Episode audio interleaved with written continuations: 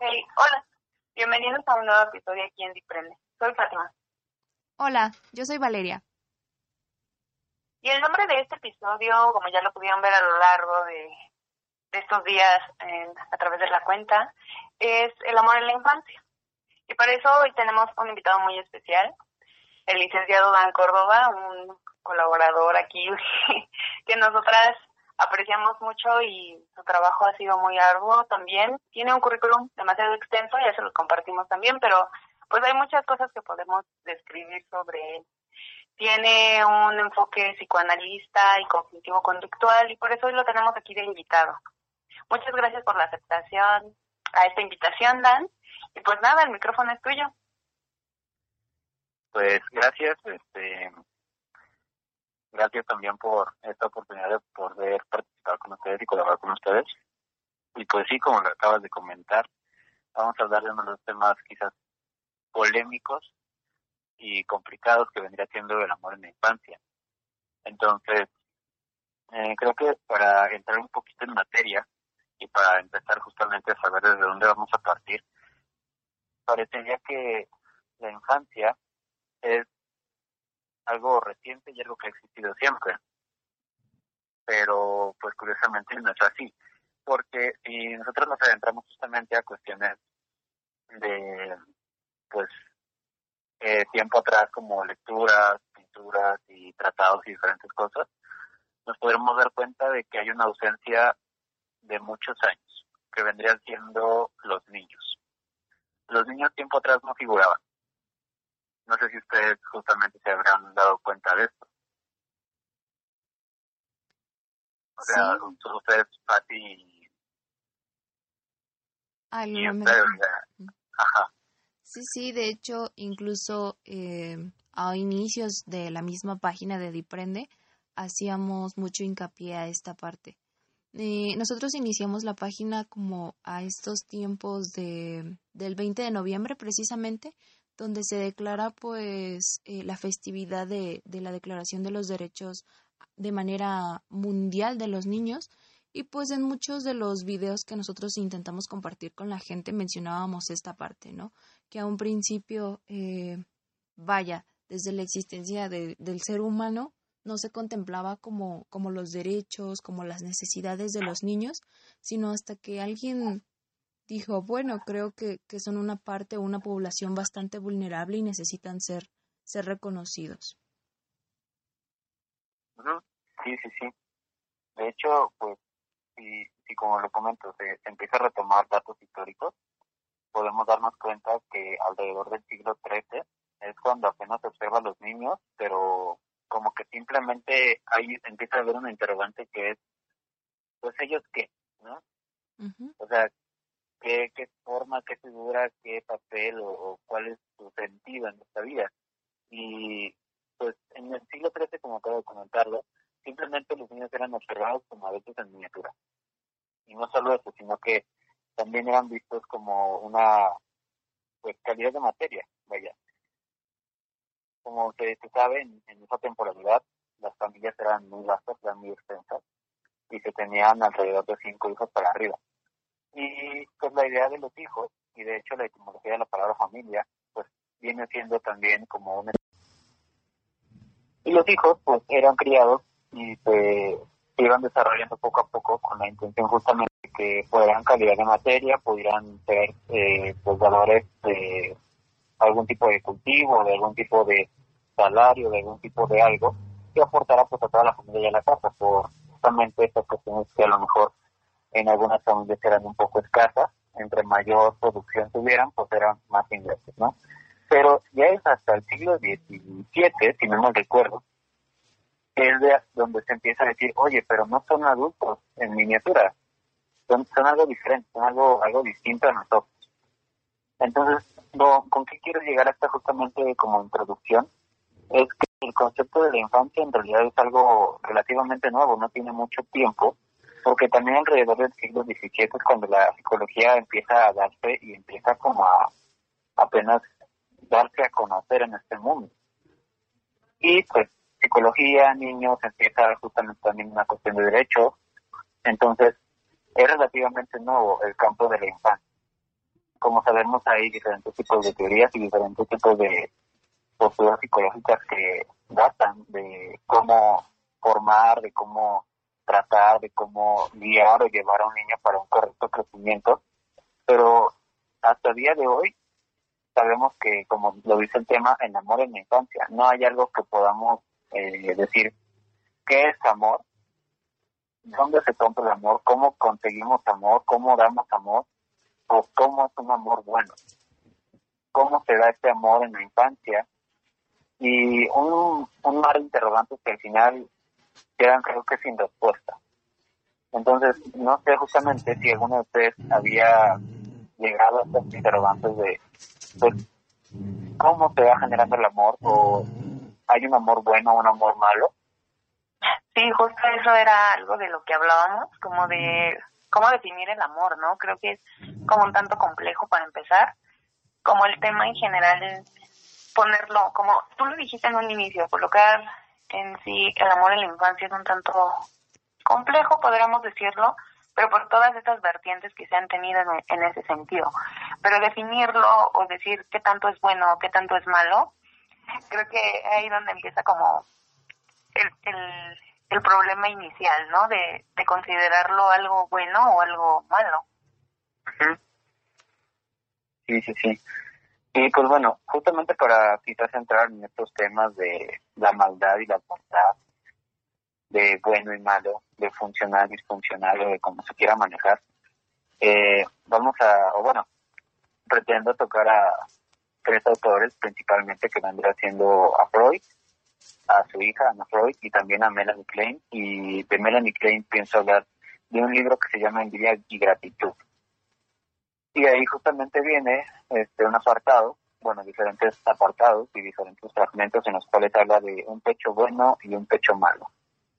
Y Freud pues habla de las etapas psicosexuales que de cierta manera conocemos, que vendría siendo la oral, anal, eh, fálica, latencia y genital. Y pues Ana Freud con los mecanismos de defensa y un mar de postulados de las tres personas que conforme vayamos avanzando pues vamos a poder darle un poquito de luz, ¿no?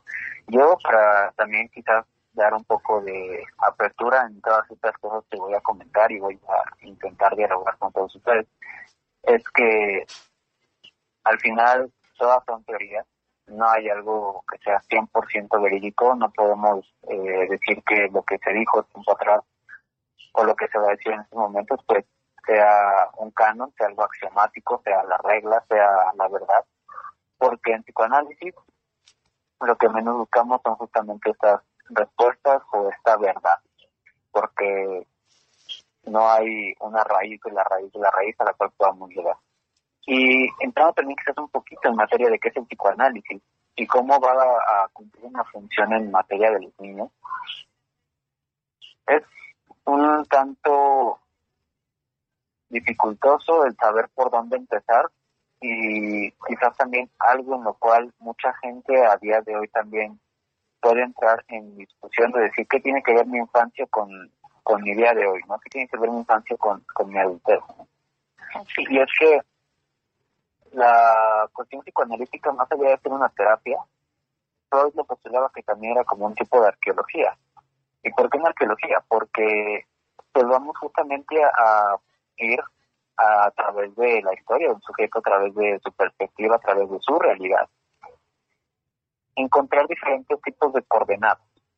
Coordenadas que nos van a arrojar algún tipo de información, por así decirlo, entre comillas quizás, otros lo manejarían como respuestas o síntomas o momentos o ya dependerá de cada quien cómo lo maneje, pero viene siendo justamente esa arqueología porque vamos a ir tiempo atrás, vamos a descubrir justamente algunos momentos en los cuales eh, pues el niño flaqueó, el niño tuvo a lo mejor excesos y aun cuando jamás vamos a encontrar la, la razón o las cosas 100% verídicas, es importante retomar estos momentos porque a largo plazo pues se van a hacer presentes, tanto así que viene siendo la concepción como lo viene siendo Melanie Klein, que habla de un pecho bueno y un pecho malo.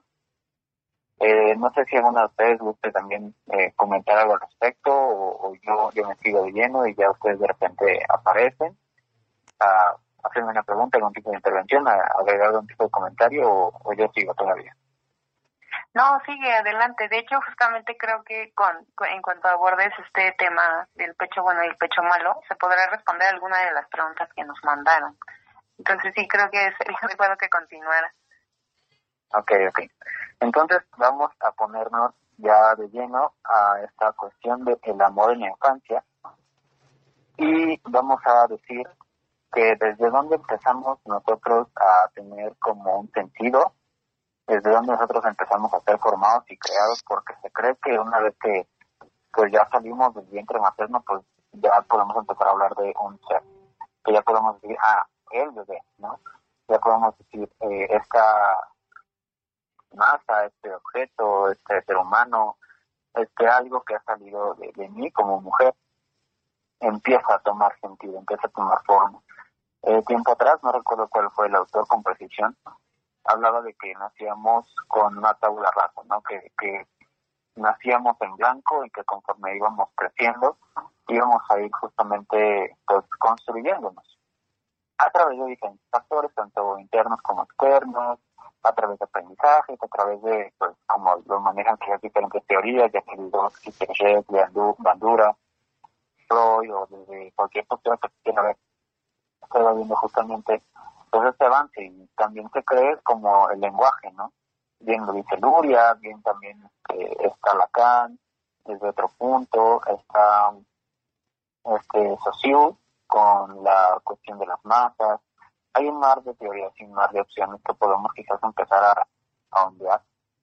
Y ninguna de ellas nos va a dar una respuesta quizás que nos pueda llegar a satisfacer. Ahora, el niño dónde entonces empieza a ser creado, ¿no? Porque creo que sería la, la pregunta. Si no, si no empieza a formarse, si no, si no se crea, si no evoluciona, desde que nace entonces desde dónde, bueno, el ser humano no solamente es construido y tiene una concepción de pues procreación de, la madre, el padre tiene algún acto y de ahí pues se fecunda el óvulo y toda esta cuestión eh, biológica, sino que hay algo todavía que antecede a este acto pues carnal, este acto de puro hedonismo, sino que viene siendo desde la misma idealización. ¿Cuál es esta idealización? Bueno, pues al menos culturalmente aquí en México se maneja muchas veces esta preguntita que es eh, ¿Y cuándo el hijo? ¿No? ¿Cuándo la hija? En estas temporalidades ya de lenguaje inclusivo. ¿Y cuándo el bebé? El bebé ya es quizás más inclusivo porque termina en E y ya no estamos dando un sexo, ¿no? A justamente lo que puede que alguna mujer, hombre o familia, pues tenga en mente. Y le hace justamente así, de hombre, mujer o familia, porque, y le hace también porque en la mente con nuestra cabeza es como una línea que al final pues tenemos que abstraer y tenemos que darle un cuerpo. Pero bueno, también para no entrar en tanto en campos semánticos, eh, si se piensa bien, desde esta preguntita eh, se empieza a dar vida a una vida que todavía no está siendo formada al 100%. Esto podría parecer quizás un poco eh, complejo, decir, de una vida que todavía no es vida, pero en realidad al momento de preguntar y de estar en casa, me gustaría que fuera una niña por esta situación y por esto y porque el mundo a lo mejor para las niñas es un poco más fácil o a lo mejor es un poco más difícil, ya vendrá de cada quien o a lo mejor porque dicen algunos hombres, ¿no? no, pues yo quiero que sea niño porque si es niño, este, pues no va a salir embarazado o, no va a pasar esto, no va a pasar el otro y al final tanto hombres como mujeres, desde que pensamos en qué queremos que sea el bebé, empezamos a, a esquematizar y a apropiarle algunos atributos que no tienen absolutamente nada que ver. Sin embargo, colocarle una, una misión, ¿no? Como decir, eh, empezamos ahí incluso desde el nombre, tal vez, como todos estos elementos de planeación e idealización y el concepto que, que genera sobre el mismo bebé en este término, ¿no? Digamos, colocándolo pero ya empiezas como a dirigir una misma misión sobre eso, como colocar tu objeto de deseo en, en, encaminado a algo. Sí, de hecho en, psicoanálisis eh, también no, no recuerdo muy bien ahorita, creo que es Francis de Dolto, la que comenta que una de las frases que pues en realidad es muy pesada y a la vez atraviesa y, y perdura en la mente de algunas familias y de algunos hijos, es este decir, tanto de la madre o quizás del padre o de la abuela o de algún eh, miembro de la familia que tiene pues supuestamente esta labor no de cuidado, dice, yo dejé todo por ustedes. Es una carga y es un, un momento en el cual a la persona que se le dice, principalmente quizás a los hijos, es como si no hubiera sido por ti, yo hubiera sido, yo me hubiera realizado, yo hubiera podido ser. Entonces cae una culpa.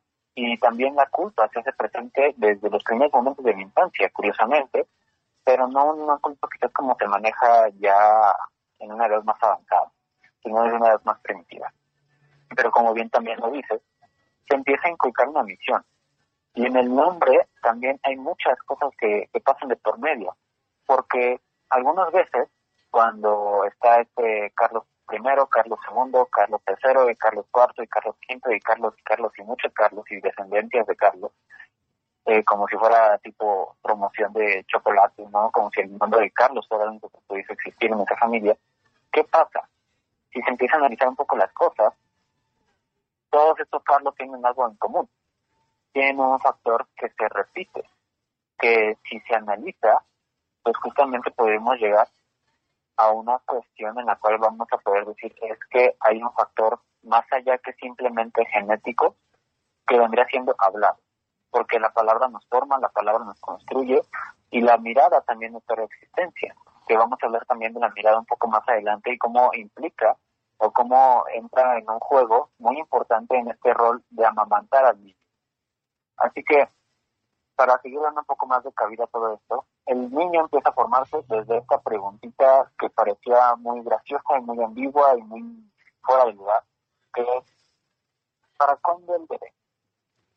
Y empezamos a hablar de estas cuestiones, ¿no? Ah, pues me gustaría esto o esto, me gustaría que se así o así. Me gustaría también, que dicen, ¿no? Que algunos planean el día en que les gustaría que naciera su hijo por diferentes fiestas, por diferentes momentos, y porque hay muchos factores que en realidad algunas veces entran dentro de esta concepción. Pero estamos hablando también de algo muy romántico, algo que es que la planeación. Cuando el bebé se está planeando, pues también hay muchas cargas dentro de, porque se está hablando de que hay un amor y que puede ser, no significa que sea una constante que sea justamente algo que va a pasar, sea deseado. Aun cuando sea planeado, eh, la planeación no tiene que ver justamente con un deseo. Entonces, eh, si el bebé es planeado y deseado, pues vamos por un camino pues idóneo, vaya, vamos a ponerlo de alguna, de alguna manera, ¿no? Muy funcional. Pero hay muchos aspectos de nuestra vida en los cuales también llega un bebé, en un momento en el cual no se quiere, no se planea, no se desea, hay muchas cuestiones por delante y al final pues llega esta noticia asombrosa que pues estamos embarazados.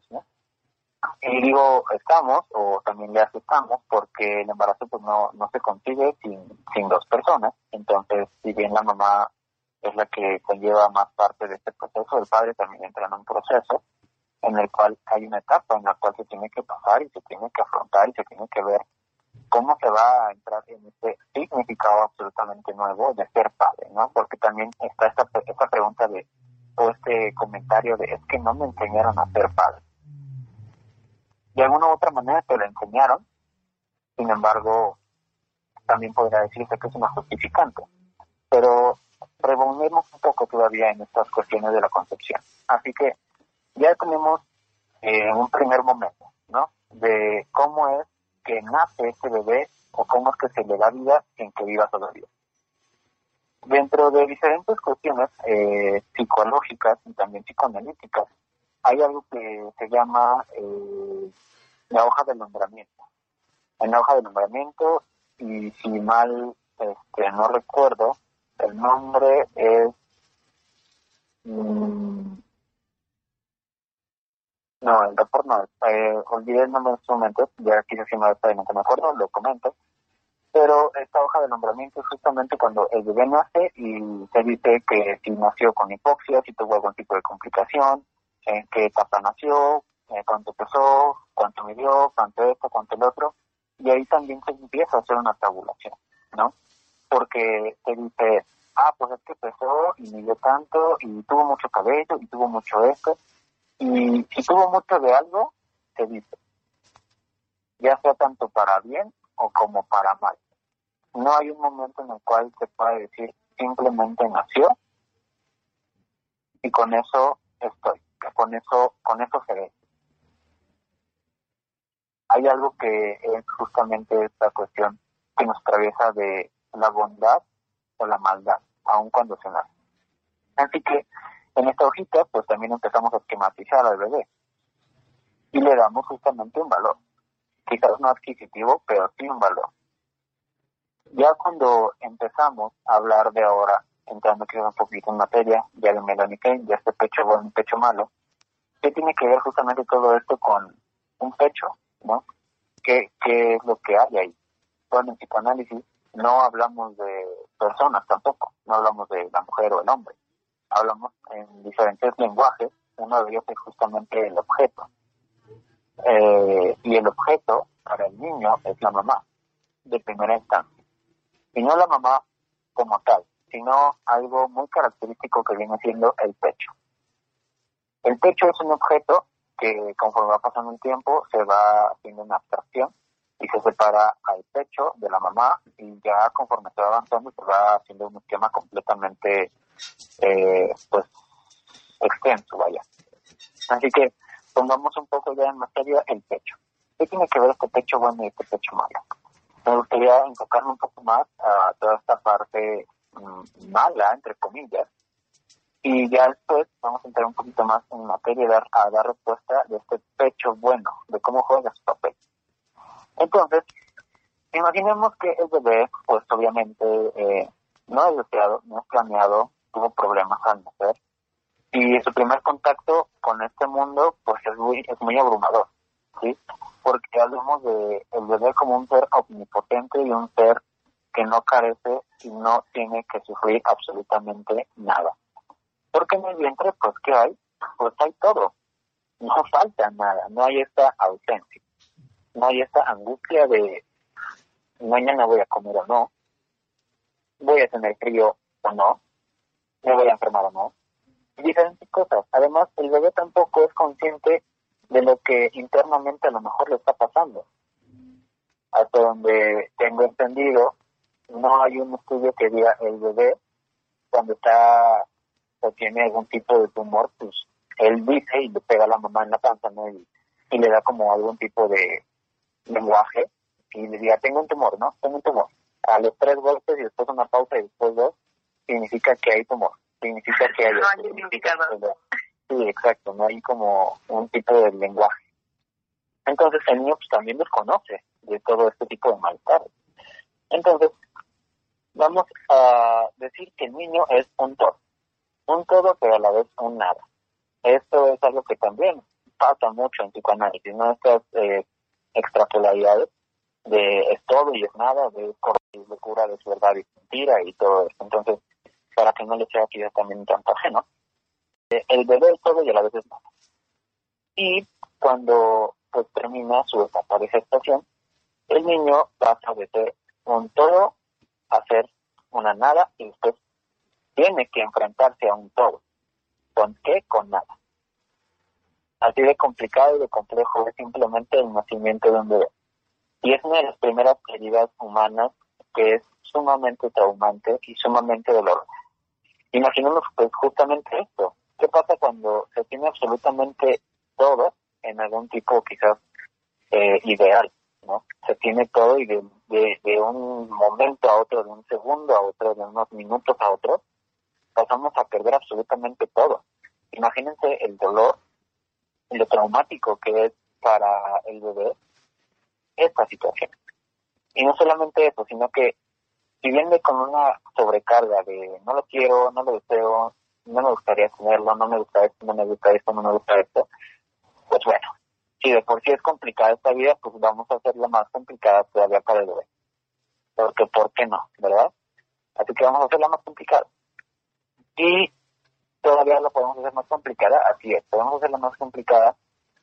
Imaginemos que pues el bebé al momento de nacer también tuvo complicaciones, como hipoxia, que le faltó aire, o que a lo mejor eh, venía volteado, o que a lo mejor tiene enredo el cordón, o que a lo mejor puede haber un a lo mejor en demasía, ¿no?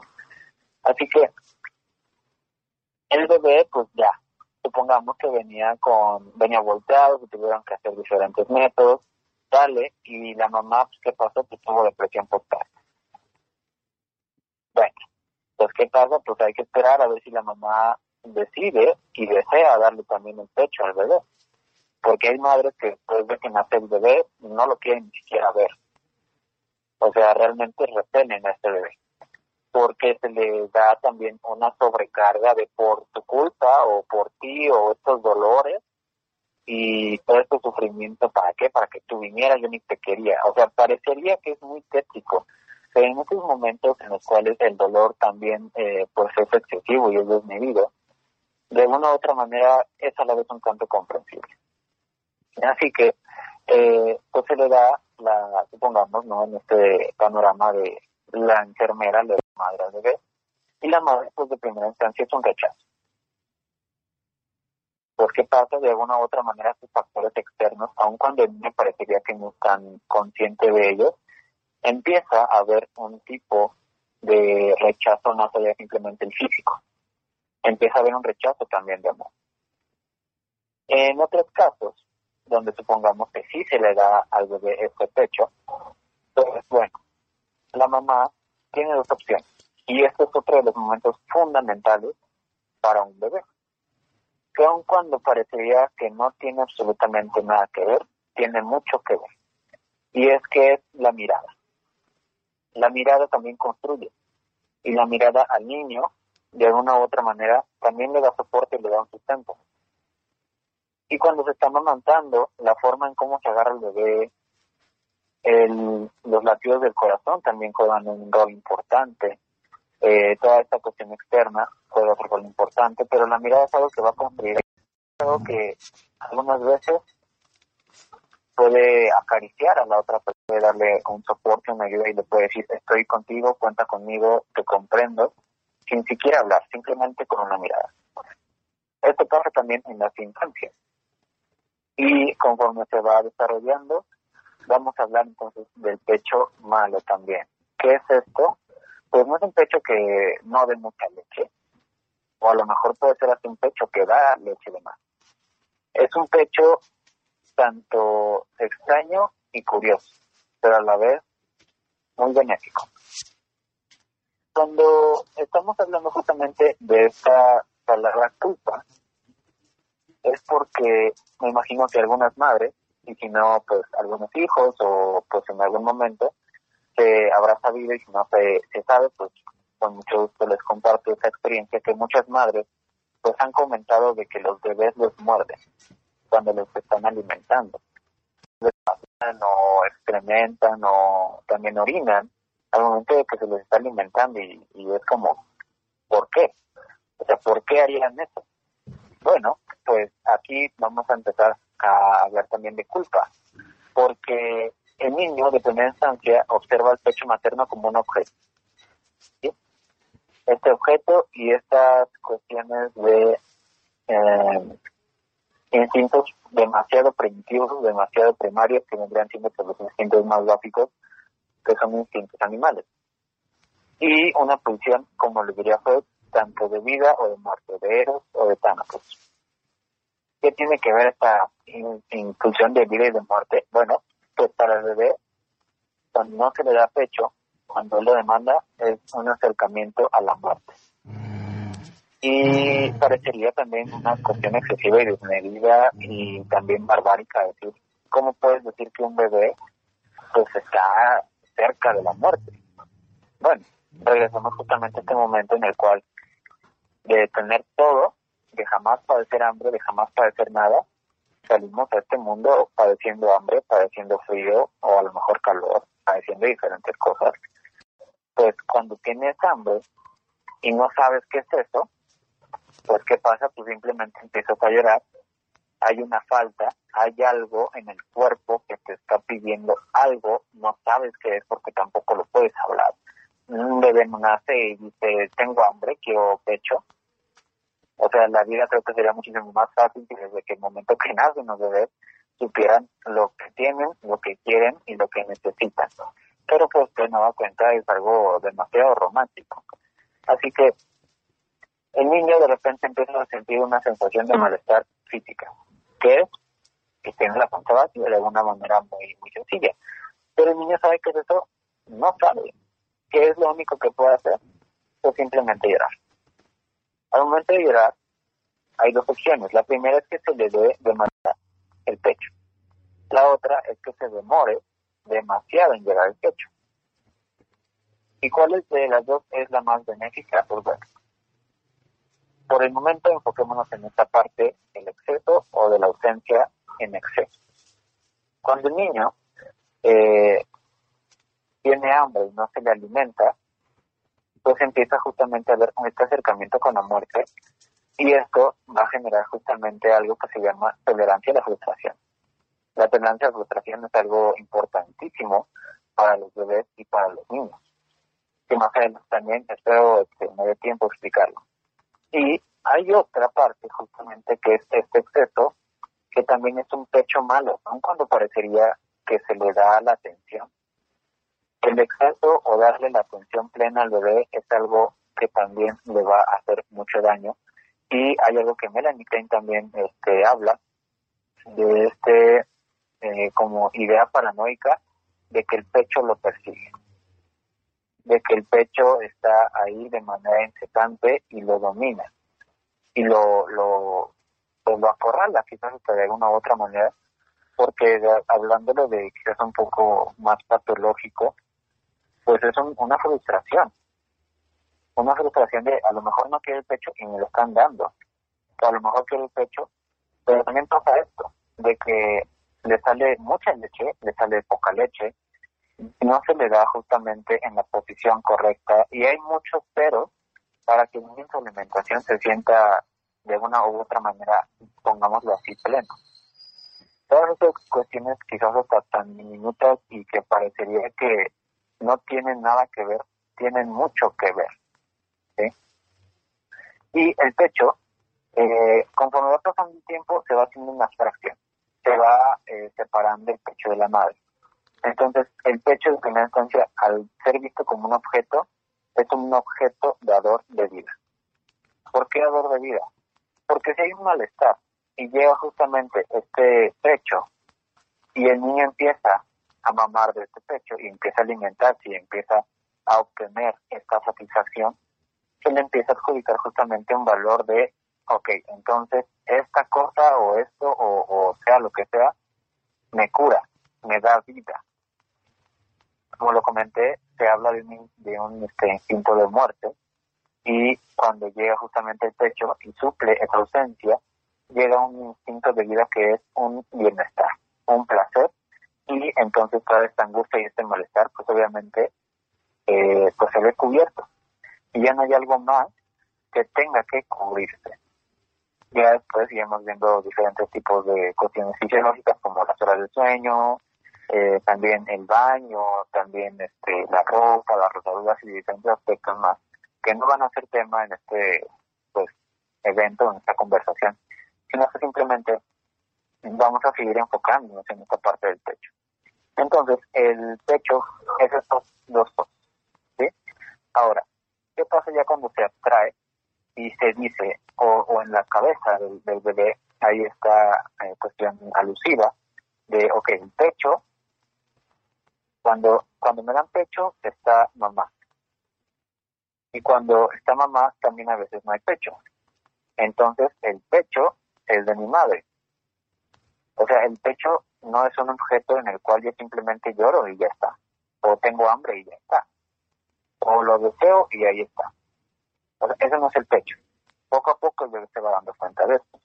Por la, la presencia justamente de esta madre, ¿no? Entonces, ¿qué va a pasar cuando la mamá eh, conforme van pasando las etapas, a lo mejor llega a decir, es que pues mi hijo ya está muy grande, ya tiene ocho meses, el pediatra me dice que a los seis meses ya le tenemos que quitar el pecho porque si no le van a salir los dientes chuecos, o que no va a poder dormir, o que va a tener X, Y o Z. Otra vez volvemos justamente a este tema de eh, patologizar o de esquematizar al niño en una construcción pues completamente y meramente médica de enfermedades y pues de algún tipo de malestar. Pero no es así.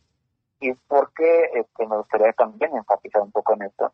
Porque la temporalidad del de, el pecho, si bien tiene que ser eh, pues no tan prolongada, se recomienda supuestamente hasta donde he este contacto con diferentes tipos de pediatras, de que de los 8 hasta máximo los 10 meses para atrás es una de las edades como pues, primordiales y fundamentales para que el pecho se retire pero también el retirar el pecho de manera tajante y simplemente despojarlo sin una cuestión como paulatina, también va a ser un efecto traumático para el bebé y ahí es justamente donde va a entrar una culpa. ¿Y por qué entraría esta culpa? Bueno, como lo comenté en un momento anterior, el bebé algunas veces muerde el pecho de la madre. El bebé algunas veces cuando se le está alimentando, pues llega a tener estas cuestiones de segregar o de soltar sus materias tanto fecales o algunas veces de arañar o de hacer algún tipo de cuestión en la cual pues, para la madre sea un tanto incómoda. Porque hay un enojo hay un celo y hay este también una envidia. ¿cuál es esta envidia? bueno para también entrar un poquito en, definiciones la envidia implica una la relación con una sola persona o sea, la envidia no es este, poligámica, sino que es monogámica. ¿Por qué? Porque la envidia es directamente con una persona, no tiene que ver con más. Ya este, esto que, implica a muchas más personas, pues vendría siendo una cuestión de celos. Entonces, ¿cómo es la envidia en cuestión de, del pecho? Pues es de, ¿yo por qué no te puedo poseer? ¿Yo por qué no te puedo tener todo el tiempo? Y ya después el celo es cuando entra la madre con el pecho. Y esto que tiene que ver con sentirse culpable, bueno, y también que tiene que ver con el arañar, el morder y todas las cuestiones que también he comentado hace un momento, pues que cuando el bebé se siente frustrado y está con esta eh, falta y con esta hambre y con estas diferentes necesidades y no se le suple en el momento y todo lo, lo adecuado para él, pues el niño cuando llega al pecho está molesto está incómodo, está insatisfecho y de alguna u otra manera se quiere vengar y quiere eh, pues sacar este instinto de muerte de alguna u otra manera vengándose del mismo pecho. ¿Cómo? Pues mordiéndolo, haciéndole daño, porque le está de alguna u otra manera demandando el cuando te quise no no estuviste, cuando te necesitaba no estuviste, o por el contrario, no te quería y ahí estabas esto justamente con el exceso, ¿no? Cuando estoy hablando de que algunas veces el pecho es persecutorio y el pecho es también visto de alguna manera mala por el mismo exceso. Cuando el niño, eh, sin siquiera llorar, sin siquiera demandar, sin siquiera hacer o decir algo, ya se le está dando el pecho. Esto también es un tanto, eh, pues, patológico, podría decirse de una u otra manera, para el niño. Así que, eh, pues en estos momentos, tanto del exceso de la ausencia, pues el niño lo va a tener que, hacer presente y lo va a tener que manifestar. Y cuando se quita el pecho de golpe, pues ¿qué pasa? El niño puede decir, entonces hice algo malo. Entonces el, el pecho sí se puede ir y de manera permanente. Entonces el pecho ya no va a estar y no empiezan justamente estas interrogantes que están formuladas, pero de nueva cuenta, en cuestiones primitivas, eso ya no está. ¿Y por qué no está? Y esto en el niño va a generar más adelante una culpa que se va a hacer presente también hasta en las edades adultas. Ahora, va, va, vayámonos a la parte que es bondadosa, a la parte un tanto positiva del pecho bueno. El pecho bueno como ya lo he comentado, pues es un dador de vida. Es un, es un todo. en simplemente un momento. Y el pecho bueno puede llevar justamente a ser una salvación ante diferentes momentos en los cuales también puede ser que el niño no crezca con una culpa. Esta culpa más adelante se puede ir este, solucionando, sí, Melanie Klein también lo habla en el libro que comenté de envidia, de envidia y gratitud. Y este pecho bueno, en realidad es justamente aquel que, como lo mencioné, pues da una totalidad y una plenitud. Y si se acompaña de estos diferentes factores, que es la mirada, el, afecto, el pecho va a cumplir una función sumamente espléndida y espectacular. Eh, aquí también hay momentos en los cuales podemos decir que esta relación con la madre va a marcar a largo plazo la relación que tengamos con el mundo. Y podría quizás hasta parecer un tanto eh, excesivo decir como, como las primeras etapas que yo pude llegar a tener o pues atravesé con, con un pecho va a definir mi mundo. O sea, eso, eso qué tiene que ver. Pues bueno, también pasémonos a ejemplos, que es justamente esta cuestión con la frustración y con los niños en la actualidad. Cuando hemos quizás reconocido estos niños reyes o estos niños que sean eh, también como categorizados con trastorno negativista desafiante y otro tipo de trastornos, que pues a los padres les es un tanto incómodo, tiene que ver de alguna u otra manera también con el pecho. Como lo comenté hace un momento, ¿qué pasa cuando al niño se le da absolutamente todo? Pues no tiene necesidad ni siquiera de demandar algo, ni siquiera de pedirlo. Y si no lo pide, pues tampoco sabe que necesita algo. No sé si me estoy dando a entender en esto que quiero decir, o me he dado a entender todo lo que he dicho anteriormente. Sí, porque creo que justamente aquí va referido a cómo nosotros también, hablando en plano de padres, ¿no? Que le damos estas, vagamente, ¿no? Herramientas para enfrentarse. Porque al, al hablar como de la accesibilidad o de la negación, vienen como estas partes de, de que no se trata de que el niño sea uh, más bien como lo mencionas, ¿no? Negativista, desafiante o estos elementos, sino más bien que está acostumbrado a, o ya tuvo como esta trascendencia, este historial tal vez, y al mismo tiempo ocurre lo mismo con los niños que no tienen como esta cercanía y que tienen estos factores un tanto más rasgos, perdón, más agresivos. Pero sí creo que todo va en sentido de, de ser comprendido. No sé si quieras hacer como hincapié en algo más o en algo que sientas que también se perdió un poquito. Eh, pues por el momento creo que me siento como cómodo cuando te he estado comentando, pero algunas veces tiendo a ser como muy eh, repetitivo o intentar recalcar y que sea lo más claro posible. Entonces también, si a lo mejor me quedo en, un espacio en el cual o, repito mucho las cosas, pues también como que díganme para intentar ya encapsular todo, ¿no? no, creo que sí va, a entender lo mismo de que podemos comprender todos nosotros y los oyentes que, que la madre es como el primer objeto eh, al que se dirige el niño, ¿no? Y que es como elemental, clave, eh, hablando como en esta fuente, pues sí, de alimento, de cubrir esta necesidad y la imagen de amor. Sí, sí, sí. Entonces, este, para seguir dándole como este, este seguimiento, ¿qué tiene que ver este, esta relación con, con el pecho, con el desarrollo de los niños, pues bueno, está este trastorno que comenté, está trastorno de ansiedad, trastornos de ansiedades, diferentes fobias, miedos, angustias y muchas cosas, ¿no? Y la pregunta es, que da cuenta, ¿qué tiene que ver el pecho? Algo que, que, que viví a meses de niño con el, la temporalidad actual, pues muchos eh, padres cuando ya su hijo crece dicen, es que no le puedo decir que no, porque luego, luego me hace un berrinche. Si no le doy algo que, que él quiere, me va a hacer justamente un berrinche. He, he conocido casos en los cuales también me dicen papá, es que mi niño no habla. Bueno, a ver, ¿cómo que no habla? Pues sí, o sea, estoy esperando que me, que me diga o me pida algo y no, no me dice nada. Y cuando estás con los padres, el niño a veces nada más señala y ellos luego, luego como si fuese adivinanza, ¿no? ¿Qué quieres, leche? ¿Es que tu jugo o tu agua? ¿Tu juguete? ¿La galleta que quieres? O sea, como, como si fuera feria, ¿no? El, intentar saber qué quiere el rey, qué quiere el niño.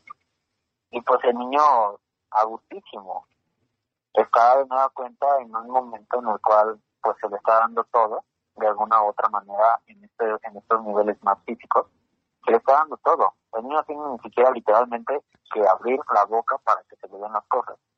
Y ahí es cuando empieza también los problemas, porque dice el papá, bueno, este, creo que no es tan funcional que ustedes le estén dando y le estén solucionando todo a su hijo y que él ni siquiera hable. Y es cuando a lo mejor algunos se sacan en cuenta y dicen, ah, ok, entonces es por eso que todavía no habla. Y tú, sí. Y ya cuando le, preguntas al niño, y bueno, a los papás, ¿no? Este, ¿Y cuántos años tiene su hijo? No, pues tres años y medio, casi cuatro. Y, y a los casi cuatro su hijo todavía no habla. Estamos hablando justamente de que los papás están persiguiendo algo que dicen muchas veces los papás y muchas veces las personas que quieren tener hijos, que es, yo le voy a dar a mi hijo todo lo que yo no tuve. Qué horror. Sí, exacto. Y es que a veces creo que pasa que que ni siquiera, bueno, a mí me ha tocado casos que ni siquiera ocurre que, que el niño no hable, ¿no? Como tal, o sí, hablar, porque del lenguaje ya es como algo más complejo, ¿no? Pero de que no diga una palabra o que no me diga leche o que, les cause esta como ruidito, ¿no? Es que no me dice papá o la primera palabra no fue mamá o cosas así, ¿no? Que les hace como alarde a los papás. Creo que también ocurre que, o ha ocurrido que en realidad con quienes no hablan es con ellos porque cuando están con otros niños jugando, socializando, todo fluye adecuadamente. Más bien tiene que ver ahí con esta con esta red primaria ahí que que es la que está como generando todos estos elementos y ya después también puede ocurrir todo esto que también tú mencionas, ¿no? Que eh, te voy a dar todo lo que yo no tuve, como como cubrir todas tus faltas, ¿no? Todo lo que como esta, este elemento de no, no, no, eh, el cumpleaños, no se nos vaya a pasar el día importante, eh, su primera foto, toda esta fiesta, como dices, ¿no? Circo que se hace alrededor de, del mismo niño, colocándole al mismo tiempo otra vez lo que decíamos al principio, una misión. Sí, exacto. Y es que, ¿qué pasa muchas veces con los, con los niños? O con esta misión, como lo comentas. Eh, varios padres dicen, es que yo quiero que mi hijo tenga lo que no tuve y no solo eso, también que haga lo que yo no pude hacer. O sea, entonces estamos hablando de que tu hijo no va a ser tu hijo. Tu hijo va a ser esta segunda chance o esta segunda oportunidad, este segundo round, este tiempo extra o como se quiera ver, en el cual tú te vas a realizar y te vas a desarrollar tu papá a través de tu hijo. O sea, tu hijo no tiene opción. Tu hijo no va a decidir. Lo que va a pasar es que tu hijo simplemente va a ser esta marioneta, este juguete, que se va a desarrollar y se va a desenvolver a través de ti. Y esto es algo sumamente doloroso para el hijo y para pues hijo o hija, ¿no? Para ti eso entrar en tus cuestiones inclusivas porque pues es necesario, hasta no tengo entendido. Y este, pues es, es muy castigador justamente estas cuestiones que en realidad son románticas, se hacen con una supuestamente una buena intención, pero en lugar de dar libertad dan una cuestión muy privativa, muy, muy... Y quizás también dejando un poco de lado ya una cuestión de infancia, ahorita vamos a retornar a eso, ¿qué tiene que ver eso con, con mi adultez? O sea, ¿qué va a haber en mi adultez ya a mis 40, 50, 60 años, que, se, que, que siga marcando estas etapas eh, pues preliminares, ¿no? Pues bueno, vamos a poner un ejemplo muy claro en cuestiones que yo trabajo y que me imagino que muchos de ustedes de alguna de alguna u otra manera han pasado quizás lleguen a pasar y voy a poner dos ejemplos excesivamente claros y creo yo que se pueden entender muy bien. Dentro del campo de trabajo que yo tengo, pues es justamente adicciones. Y entrando también quizás un poco en la parte de Freud, de las etapas psicosexuales, el primer contacto que tenemos con el mundo es a través de la boca. La boca nos otorga el conocimiento de todo. Por eso cuando alguien pregunta, ¿por qué los niños se llevan toda la boca? Pues bueno, el niño así conoce el mundo. El niño ni siquiera sabe que cuando nace tiene manitas y, y piecitos. No, no los ve, o sea, no. Y entonces, este, pues justamente el niño a través de esta cuestión oral y de esta etapa pues psicosexual primaria va a ir conociendo el, mundo y cómo se tiene que ver o cómo se conjuga esto a la etapa adulta. Bueno, en la etapa de las adicciones y en la etapa también algunas veces de estas compulsiones o actos que se hacen de manera hasta inconsciente, ya cuando se analizan, es cuando se hace, pues vaya, un tanto presente, ¿no? Que el acto de llevar las cosas a la boca. Y los adictos lo dicen de, de manera puntual, cuando sienten que los problemas los están superando, cuando sienten que sus, su, sus angustias, sus miedos, sus problemas, sus ansiedades o, o esta cuestión de el mundo los, los supera, una de las primeras cosas que normalmente ellos hacen es consumir, ya sea tanto que estén en una tanto muy eh, llevadera o buena, o poco funcional y que los esté pues de nueva cuenta superando, que es que, que pues algunos dicen es que cuando me siento mal tengo ganas de una cerveza y el alcohol se me antoja mucho o cuando tengo problemas con mi pareja, tengo problemas de trabajo, tengo problemas de esto, se me antoja mucho una cerveza, se me antoja mucho eso, se me antoja mucho el otro. Y cuando algunas personas que a lo mejor no están dentro del mundo de las adicciones también pasan por algunos problemas de crisis o tienen estas cuestiones que también de alguna u otra manera los superan o a lo mejor no lo superan, pero les preocupa, les genera ansiedad, les genera algún tipo de malestar, pues empiezan a comer. Y algunos pues comen de manera más excesiva, otros están de cierta manera, como se dice, pues ¿no? Que, que van y agarran unos cacahuates, que van y agarran unas papitas, que van y agarran un poquito de algo, o están tomando también algunas cosas y diferentes cosas que al final tienen que ver esta relación con la boca. Otros también se comen las uñas, por ejemplo. Y este es otro los actos también que tiene que ver con algo que llama Ana Freud, que son las regresiones. Las regresiones, y aquí va otro ejemplo muy puntual, es que supongamos que hace poco fue uno de los temblores, que si no estoy este, equivocado con la fecha, si no, corríjanme, creo que es el 17 de septiembre, ¿no? Del 2000... Eh, 2017. Ajá. 2017. Ajá. Bueno, rebobinando un poquito a estas, a estas fechas, a estos tiempos, cuando hablamos de una de las posiciones para poder sobrellevar todo esto que nos sobrepasa, nos angustia, nos, nos aqueja, eh, físicamente nos genera la incomodidad, algo que dicen es que ponte en posición fetal. La posición fetal es una regresión. ¿A dónde? ¿Hasta dónde nos vamos con la regresión fetal? Pues nos vamos justamente cuando estamos todavía en el vientre materno. O sea, hasta allá va la regresión. Hasta allá se juegan justamente estos papeles regresivos. En algunos casos, algunas personas cuando viven eh, cuestiones de ansiedad excesiva, como algún tipo de asalto, algún tipo de siniestro o, o, o este, escojas el, el, ejemplo que se quiera escoger, pero las emociones son demasiado excesivas, hay una regresión algunas veces en las cuales pues la persona empieza a orinarse en la cama, la persona a lo mejor no empieza a hablar bien, olvida cosas, realmente el ejemplo o los ejemplos que puedo llegar a dar de lo que puede pasar justamente en una regresión parecerían a veces hasta burdos, tontos, sin sentido, pero son, ¿por? Porque estas regresiones hasta dónde nos van a remitir, nos van a remitir a las etapas en las cuales la persona se sentía completamente plena y se sentía segura, se sentía feliz. palabra, una plenitud, que viene justamente siendo desde la regresión.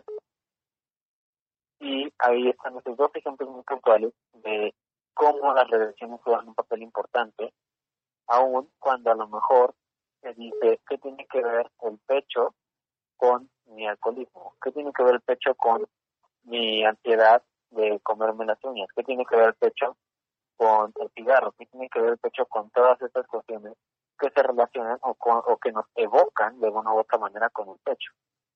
Una de las cosas que, por ejemplo, dentro de uno de los diplomados que estoy tomando en cognitivo conductual, es que una este, de las participantes dijo, yo fumaba mucho y lo hacía porque tenía que entregar al día siguiente diferentes trabajos y diferentes cosas.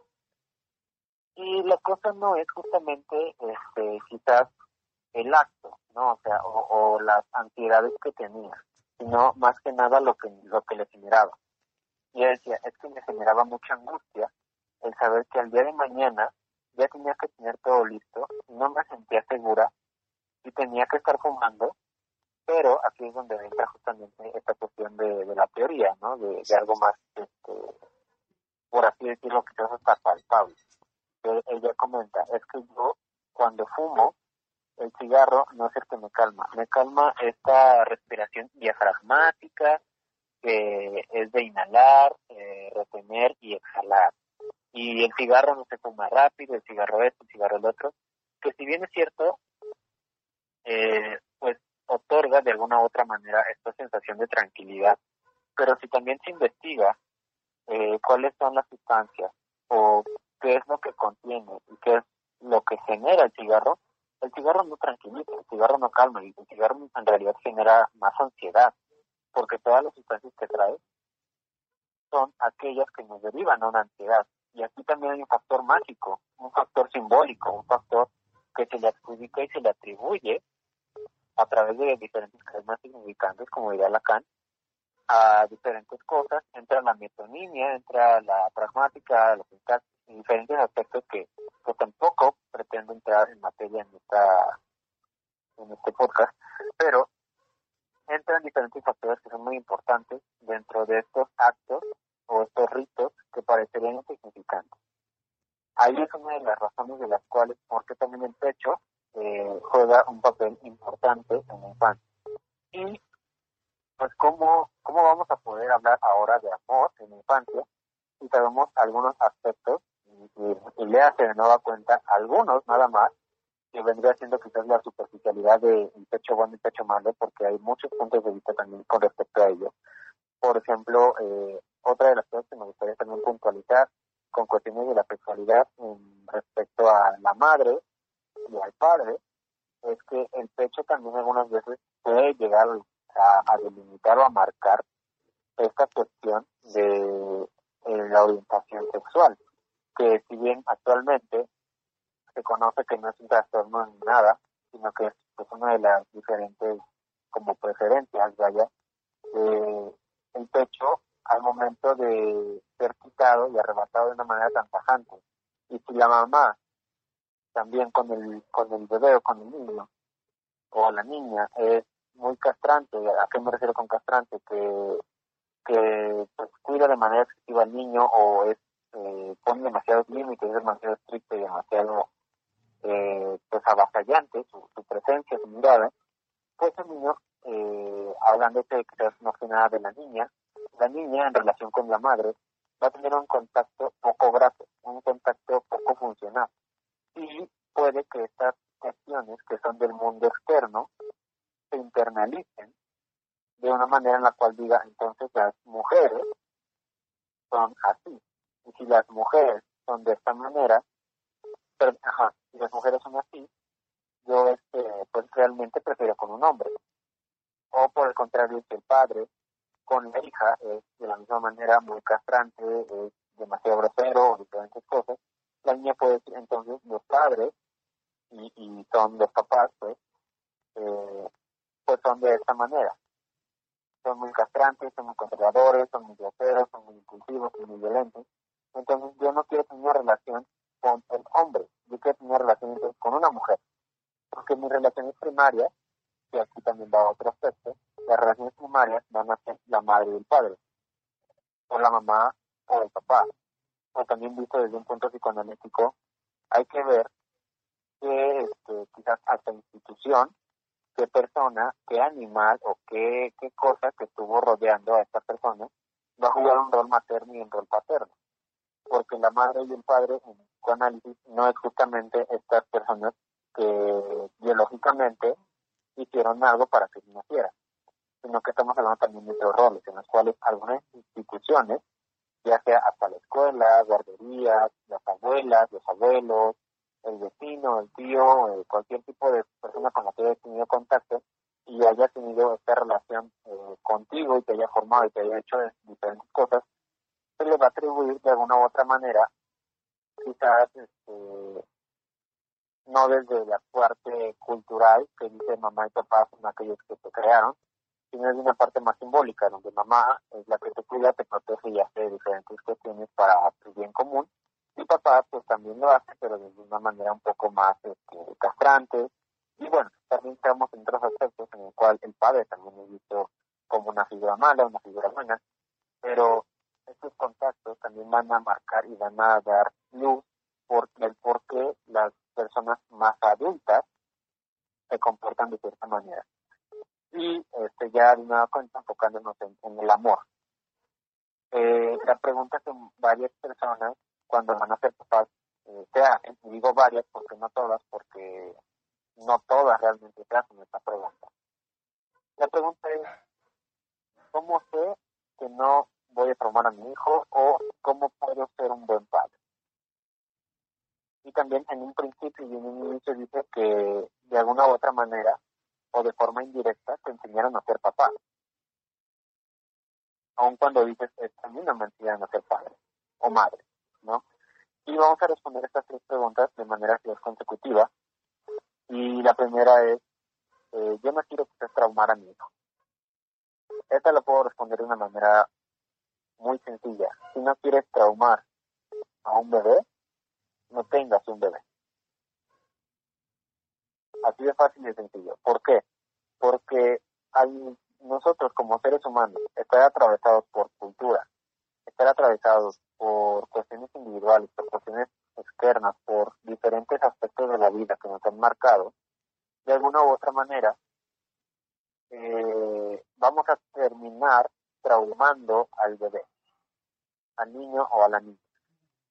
Porque no somos seres completa y puramente este, pues de amor, vaya, aun cuando hayamos tenido un proceso, estemos en terapia y llevamos justamente toda una cuestión de salud mental, no quita el dedo del renglón, como se diría antiguamente, de que algunas cuestiones inconscientes se van a hacer, eh, pues ahora sí que presentes, y no se va a saber de dónde vienen, nada, pero se van a hacer presentes y se van a proyectar otros los mecanismos de defensa o pues sí, que mecanismos de defensa que, que comentamos hoy se van a proyectar en el bebé. Y el bebé pues qué va a hacer, pues simplemente va a tener que recibir estas cosas. Y aquí entra otro aspecto que a mí no me enseñaron a ser padre, sí te enseñaron. Porque la primera relación que tuviste con estas personas, de nuevo, de nuevo cuenta quizás quisiera eh, abarcar no solamente las personas biológicas, sino estos roles tanto paternos como maternos. Estos roles paternos o maternos te enseñaron cómo se tiene que criar.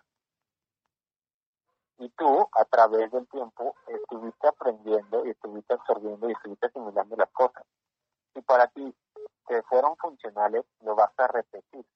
Si para ti te fueron disfuncionales, pero no analizaste, no trabajaste, no hablaste, no hiciste diferentes cosas para prevenir que se repitiera este ciclo, pues bueno, simplemente todas estas cosas que disfuncionalmente no te gustaron, que no te gusta, que no, no, no te hicieron sentir bien, ¿qué va a pasar? También las vas a repetir, ya sea en mayor o en menor intensidad.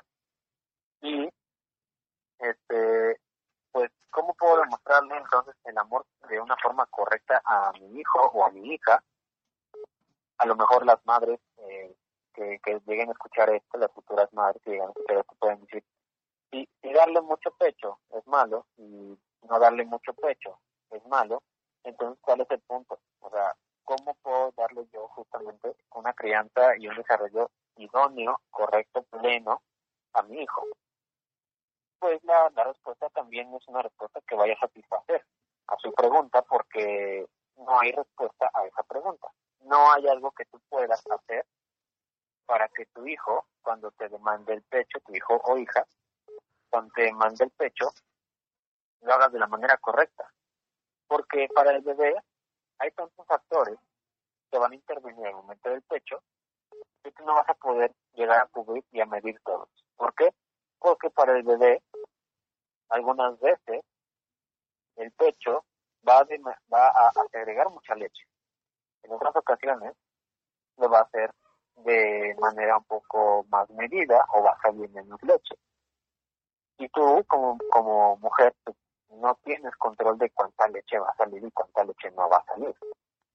A lo mejor puedes controlar algunos ámbitos externos, como que, pues como la zona en donde puedes estar, que a lo mejor haya este, pues mucho ruido, que a lo mejor el niño, que también culturalmente, este, pues no sé por qué hacen esto algunas madres, ¿no? Que afuera estamos a 38 grados y veo a los niños encobijados, como si estuviéramos a, a 13 grados o a menos. Y veo a los niños encobijados y y pues aun cuando parezca este, chistoso, ¿no? El acto de mamar, pues es, es un ejercicio bucal y también eh, pues, es un ejercicio, esto hace que te dé más calor y si el niño pues, tiene mucho calor, también el niño no va a saber qué es calor, ¿sí? O sea, el niño no al, al, al año te va a decir, este mamá, estamos a 38 grados y yo estoy con gorro, guantecitos y con mi ropita de lana o con, o con mi ropa y con mi pañal y con mis cobijas, ¿qué te hace creer que yo me siento cómoda? O el niño no va a decir eso al año. El niño, el niño no va a saber nada.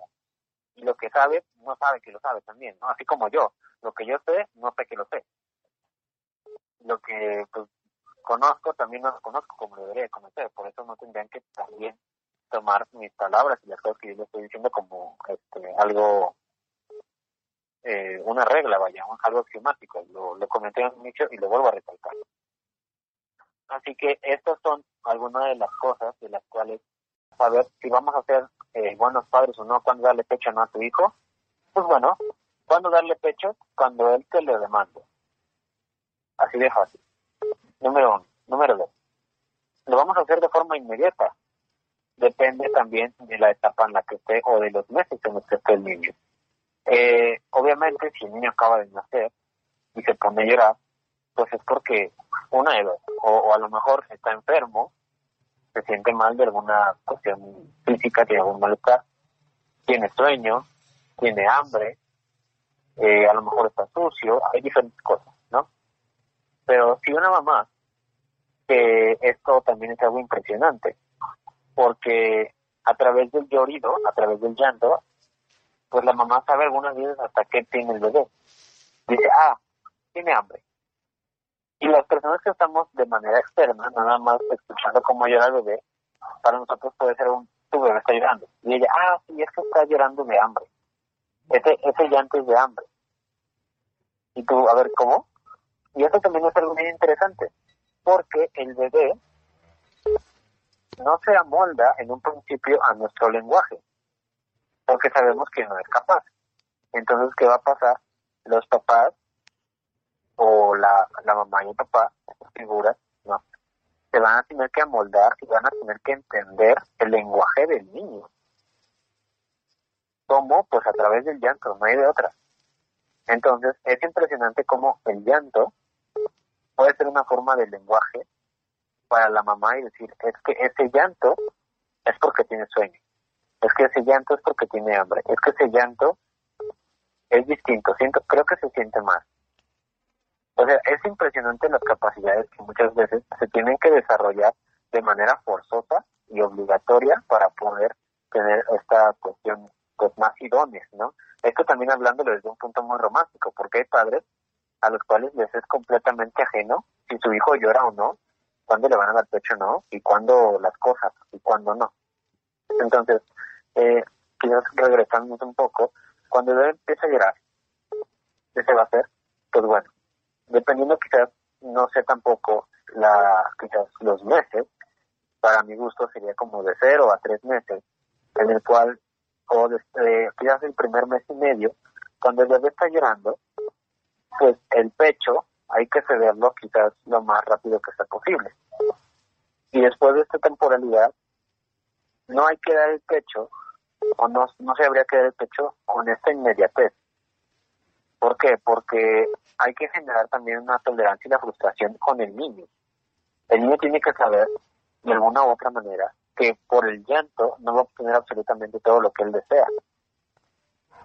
Y aquí yo sé que puede haber muchas este, incongruencias, o puede haber muchas personas que digan, es que cómo puede ser que, que no le dé pecho a mi hijo cuando me lo demande, cómo puede ser que esto. Esto también, como les comento, es una perspectiva que dentro de la teoría no hay una fecha como tal que te diga después de este tiempo deja de darle eh, el pecho de manera inmediata ni nada. Es una temporalidad que de manera quizás autónoma yo he podido quizás a través de conjeturas sacar. Las madres también ya podrán sacar a través del tiempo estas conjeturas o cada quien lo hará. Entonces aquí la idea es que justamente conforme va creciendo el niño se le dé dando o se le vaya retrasando un poco el pecho, pero que se le dé. O sea, la, la tentativa o aquí la, la referencia es que se le dé al niño, quizás ya no de nueva cuenta de manera inmediata. Pero cuando se le vaya a retirar al niño, para que no lleguemos a estos ámbitos de culpa, es decir, qué fue lo que hizo, que fue lo que, que fue, que fue lo, que hice, es que vaya retirando de manera paulatina, que se vaya dejando poco a poco.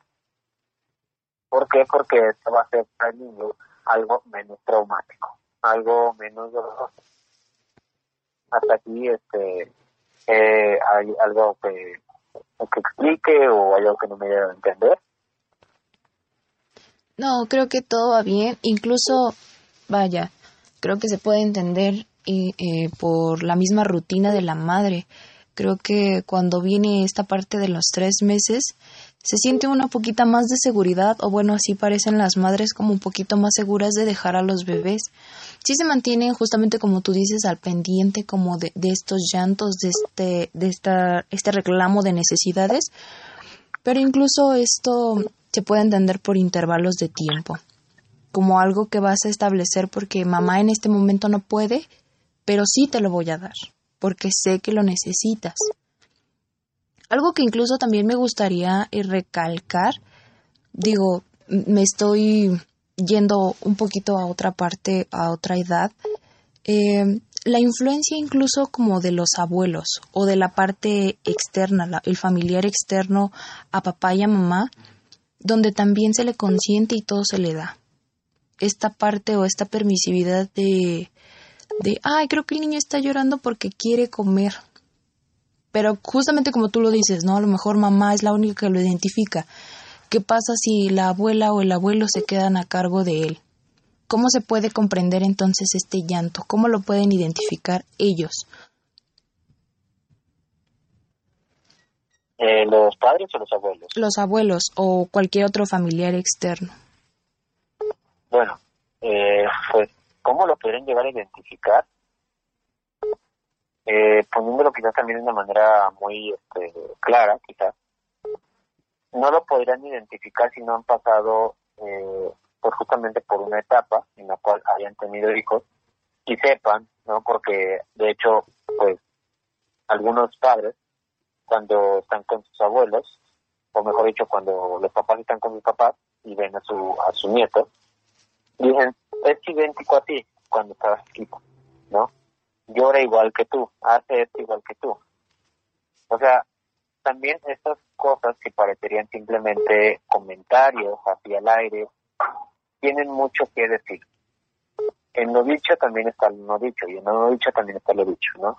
Eh, en realidad, las abuelas, pues, conocen algunos llantos de sus nietos conforme van teniendo esta comunión. Pero también hay otras partes familiares en las cuales algunas veces los abuelos eh, simplemente se, desaparecen o están más ausentes. Y dicen, pues es que es tu hijo, ¿no? O sea, tú tienes que pasar más tiempo con tu hijo. Y hay algunos que simplemente jamás hacen presentes, ¿no?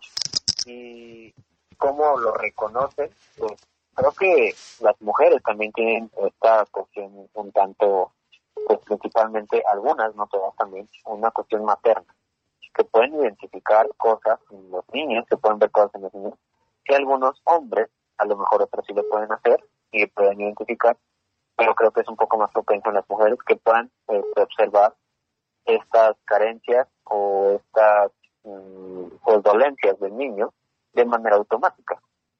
Porque luego también en las guarderías, pues las mamás se, pasan estos ¿no? Estos, estos consejitos de, ah, es que cuando mi hijo está haciendo esto, ah, pues mira, haces Ah, pues mira, haces Y ahí también te, te va formulando otro tipo de, idealización del niño.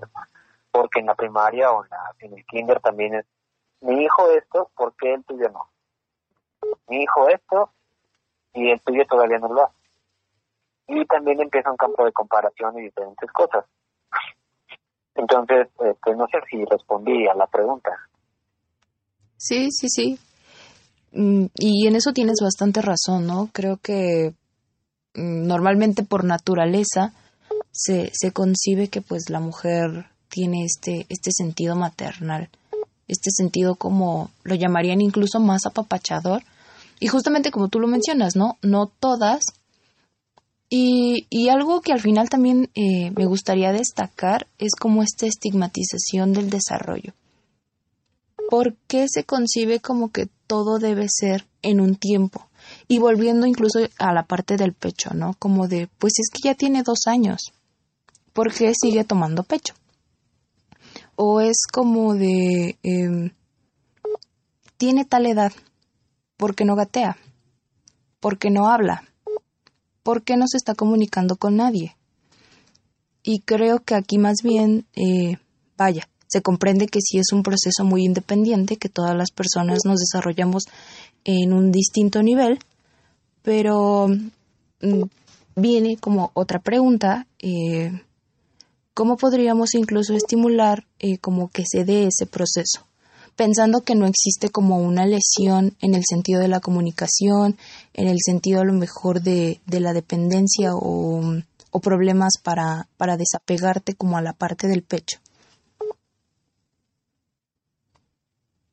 Sí, mira, es una pregunta que en realidad abarca muchos, muchos, muchos, muchos aspectos, porque entonces ya estaríamos hablando de una temporalidad, una temporalidad que marcó quién, una temporalidad, una temporalidad que dijo quién, porque si tengo que seguir estos pasos como tipo receta de cocina, ¿no? O sea, porque después de ciertos meses ya le tengo que dar pecho.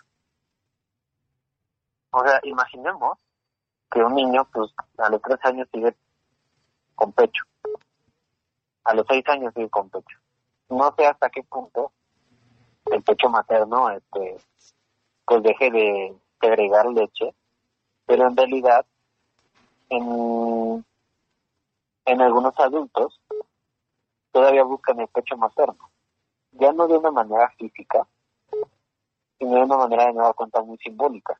¿Por qué? Porque esta sensación de que la madre es omnipotente, o sea, pues ella, como les comento en un, inicio, ¿no? Ella tiene el pecho, ella tiene este, pongámoslo de manera simbólica también, este poder, que ya conforme va creciendo el niño, pues aparece este complejo en el cual, este, pues el niño le tiene envidia al padre, y complejo de Edipo y todo esto, ¿no? Pero bueno, entonces, este, la, la mamá, al principio con el bebé, pues le toca impedir todo dolor, si se piensa bien, la madre impide todo dolor e impide todo mal. Aun cuando, cuando parece que no, eso es lo que hace. ¿Y qué pasa con los adultos? Eh, algunos no han salido de, su casa por comodidad, podría decirse.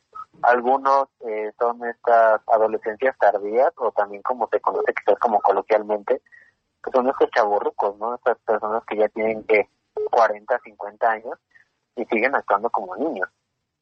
Entonces, eh, ¿hay una temporalidad para que el niño deje de hacer las cosas? Pues en realidad no. O sea, no hay algo que te diga después de este, este tiempo, deja de hacerlo. Quizás si nos metemos en cuestiones ya de pediatría de medicina y de otras áreas, bueno, pues ellos ya tienen como un, un margen de cómo se tienen que hacer esas temporalidades. Pero si no seguimos estas temporalidades, ¿qué pasa? Pues no pasa absolutamente nada o pasa absolutamente todo. Porque sería también el exceso, como lo comenté en un inicio. Si en el exceso se pretende hacer funcional al otro, entonces en lugar de darle todo, se está quitando todo. No sé si me entender con esto que estoy diciendo. Sí, exacto. Incluso hablamos como de este punto tal vez de ambos polos, ¿no? De mucho o poco, o de qué tanto estás alcanzando y no, y competitividad tal vez incluso, porque de las preguntas que habían también era que si es adecuado dar mucho o poco afecto. Creo que también aquí se resoluciona un tanto en cuanto a que no se trata tanto de direccionar o colocar estos elementos de etiquetas, sino más bien de, de que pues, encontremos con esta incluso las mismas necesidades satisfaciéndolas, hablando en este caso de la oralidad, pero en el caso del afecto, también de, de comprender, y tal vez todos estaríamos inclinando un poco ahí a estilos de crianza, que igual y en otro podcast podamos hablarlo, pero es como orientar en un sentido que, que favorezca toda su, su vida futura, ¿no? Que, que, que sea bueno, porque incluso se toca aquí como este, esta parte de tu hermano lo hizo, eh, porque tú no, ¿no? Cuando más bien son momentos que, que son de todos nosotros y que nos damos cuenta simultáneamente. Sí, mira, fíjate, eh, quizás regresando a, este, a esta frase, ¿no? De yo te quiero dar todo lo que yo no tuve. Eh, Melanie Klein también decía que para que un niño se forme y crezca de la manera más adecuada o crezca de la manera más sana posible, que es lo que se pretende hacer con todos los niños, no necesita absolutamente nada, nada más que amor. Y cuando digo nada, es este, pues realmente esa es la palabra, porque se puede morir de amor. Y vamos a quizás pasarnos a unos campos un poco más fuertes, que es en estos pues países que son de muy bajos recursos que comen una vez al día o que comen pues a lo mejor tres veces a la semana, no sé, un, cuadro que ustedes quieran imaginar, ya sea muy o no tan tétrico. Pero yo lo voy, lo voy a manejar quizás donde el niño come una vez a la semana nada más. El niño come una vez a la semana y ¿qué pasa con el niño? Pues después, eh, conforme pasando el tiempo, se va acostumbrando a todo esto. Y pues va a tener que aprender a ser funcional y va a tener que aprender a seguir adelante con lo que hay, porque no hay más. Pero hay uno de los alimentos, de, de manera metafórica también, que alimenta más que la comida misma, que es el amor. Y el amor, ¿qué es? Pues el amor en realidad es un estado de locura, si se piensa bien, porque en el amor la cordura no puede estar presente. En el amor no puede haber algo eh, que esté dentro de los parámetros de la cordura, de nueva cuenta, que pueda estar funcionando. Cuando una pareja está enamorada, eh, pues los actos o las cosas eh, ajenas a la pareja, pues pasan desapercibidas y no tienen importancia dentro de la etapa del enamoramiento. ¿Por qué? Porque el amor es excesivo, el amor es muy presente y muy marcado. Y ya, pues obviamente, como va pasando el tiempo, pues el enamoramiento va disminuyendo y todas estas cosas. Pero el amor materno es un amor que de primera instancia eh, no tiene límites, no los tiene. En algunos casos obviamente sí, en otros no los tiene, pero también el niño cuando se cree que necesita estas cosas materiales como el último juguete o algo por el estilo, en realidad no los necesita, simplemente está viendo algo en otros niños que pues es, el deseo es el deseo del otro. Yo voy a desear lo que no tengo y cuando lo tenga ya no lo deseo porque ya lo tengo. Y eh, entonces, quizás regresando un poquito de nueva cuenta, porque luego me, me disperso mucho y me, me, divago, regresando a esto de le quiero dar todo, todo este, lo que no me pudieron dar a mi, a mi hijo, pues creo que más que intentar darle algo material, y quizás intentar darle mejores posibilidades de vida, intenta darle todo el amor de la mejor manera también, porque amor exceso, el exceso también es malo. Intenta darle ese amor para que tu hija, tu hija o hijo se pueda desarrollar de la manera más adecuada, siendo niño, siendo niña, sin tener que cubrir necesidades, sin tener que cubrir esto, sin tener que cubrir el otro. ¿Cómo podemos llegar a ese punto? Bueno, eh, cuando tu hijo te demande un abrazo, dáselo. Cuando tu hijo te demande algo, en cuestiones quizás efectivas, hazlo, porque lo necesita. Si te lo, si te lo pide también es por algo. Y si no te lo pide, también demuéstralo. O sea, los abrazos no, no hacen ningún tipo de daño. El demostrar afecto de alguna otra manera tampoco hace ningún tipo de daño. Pero la cosa es no pasar a una sobreprotección. La sobreprotección es una de las cosas que hace mucho daño. Así que otra de las cosas, quizás este también para encapsular todo esto y darlo a la edad adulta. Y el primer amor que se tiene y la primera coordenada que se tiene y la primera referencia que se tiene es que nos enseña entonces esta relación que se tiene con la madre, lo que es y cómo es el amor. Muchos adultos cuando se van a empezar a desarrollar van a buscar un amor. ¿Qué amor? Pues me encanta esta frase de Lacan que dice el amor es dar lo que no se tiene a quien no es. Y obviamente en esta frase me podría alargar muchísimo, pero quizás lo podría resumir en dar lo que no se tiene porque pues el amor quiere dar en exceso, el amor quiere dar tanto que también pues no puede hacerlo y a quien no es, esta es una de las cosas quizás más dolorosas porque el amor que damos a la persona que supuestamente amamos no le estamos dando el amor que es directamente hacia esa persona. O sea, es de alguna u otra manera eh, un objeto haciendo alusión a otro objeto anterior. ¿Cuál es ese otro objeto anterior? Pues la madre. Así que, pues, damos el amor que no tenemos a quien no es. Y pues obviamente, como comenté, tiene diferentes vertientes. Esa es una de las cuales pues me gustaría compartirles. Así que no sé si acá habrá otra pregunta.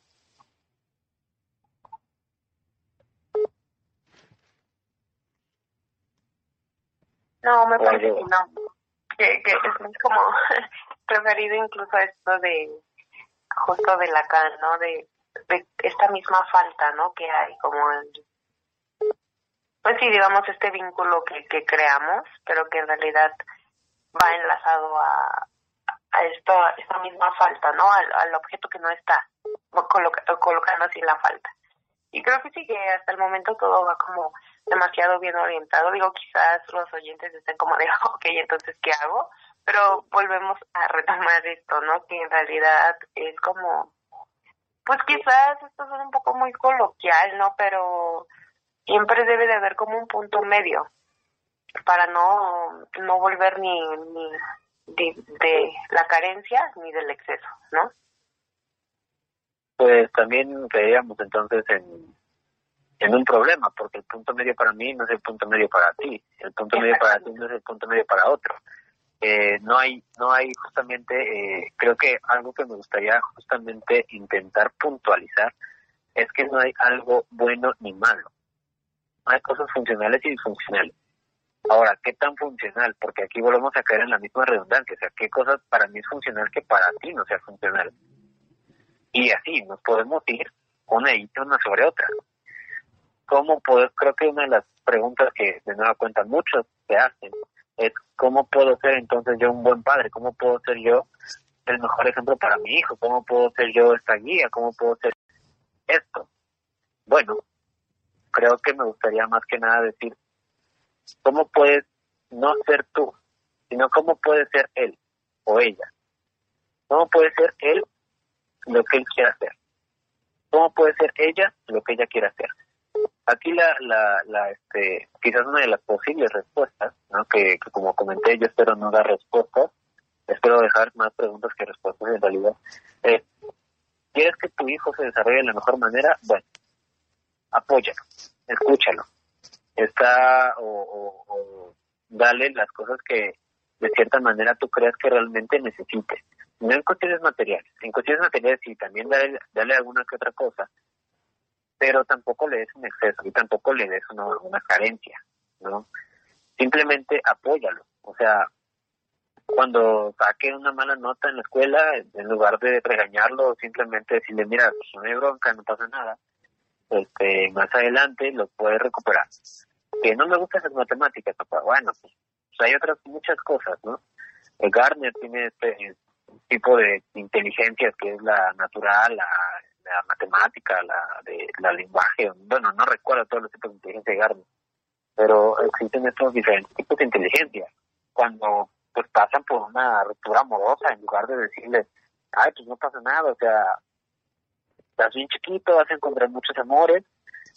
Bueno, para él o para ella, este fue uno de sus primeros amores, fue uno de sus primeros contactos con el amor y el, el trabajar o el simplemente eh, no priorizar al nivel como él o ella lo está priorizando, también es un error. Es, es algo poco funcional. O sea, es, es muy compleja la, la relación que se pueda llegar a tener con los hijos para que tengan un completo funcionamiento. Pero esos son los, a lo mejor los, los, mejores respuestos que yo les podría dar para, para poder quizás capacitar también la, la pregunta de entonces qué hago, ¿no? Entonces qué, qué puedo hacer para que mi hijo no se traume de lo que está creciendo, qué, qué, o sea, qué, ¿no? Bueno, de nada cuenta, simplemente intenta apoyarlo, escúchalo, escucha lo que te quiere decir, observa lo que le gusta, lo que no le gusta y aprende. Tú simplemente aprende. Tú tienes que ser un maestro también para él, pero a la vez también tienes que ser un alumno. Tienes que saber cuándo posicionarte en el papel de alumno o de maestro, de papá o quizás de amigo. Y también no perder esta, este, este, este vínculo, este límite en el cual, pues al final eres una figura paterna muchos niños y algunos padres, cuando hacen una travesura, se les castiga de manera inmediata. Yo considero que no es una de las cosas que se tendría que hacer. Obviamente la travesura lo que hizo, pues no pasa absolutamente pues nada, ¿no? Que a lo mejor que eh, pues rompió un vaso, en lugar de castigarlo de manera severa, podrías llegar y acercarte y decirle, mira, estas cosas son frágiles, mejor los de plástico. Ten más cuidado la próxima vez. Y, y eso cambia el panorama para el niño de manera completa. Y en lugar de infundirle más miedo, puede decir, ah, ok, o sea, hay cosas frágiles, hay cosas que se rompen y hay cosas que no se rompen. O a lo mejor alguna otra travesura, que, que a lo mejor pinta un sillón, ¿no? Que es de manera este, también un tanto sencilla y no no se ve tanto, no, tan grotesco, o a lo mejor tiene solución, a lo mejor no tiene solución. Pero aquí voy con esto, o sea, a través de, algunas travesuras, ya dependerá también de cada uno de ustedes, que a través de estas travesuras, si son muy severas o muy graves, pues sí se le dé de manera inmediata y de manera pues, presente el castigo, o mejor dicho, esta llamada de atención. Pero cuando es simplemente una pequeña travesura, a lo mejor no hay que hacer nada. Ya cuando se está haciendo constante, se está haciendo algo repetitivo, se está haciendo una costumbre y el niño pues lo empieza a disfrutar, entonces ustedes quienes como padres ya podrían empezar a advertirse y empezar a darle algún tipo de llamada de atención al hijo. Y también explicarle por qué le están llamando la atención o por qué es el castigo, porque eso es otro de los también errores que se, algunas veces se ha hecho, ¿no? Que el niño hace algo, no se rompe un vaso, de repente llega el papá y lo empieza a golpear. Y, o la mamá, ¿no? Y, qué pasa? Pues, pues el niño dice, pues, ¿qué hice? O de repente llega mi papá y me empezó a pegar y no me dijo ni por qué. Y a lo mejor para uno como adulto podría decir, bueno, pues fue porque rompió el vaso, sí, pero si el niño no sabe eso, El niño no sabe que hizo mal. También habría que explicarle al niño las cosas que son buenas y que son malas dentro de la perspectiva de cada uno de ustedes.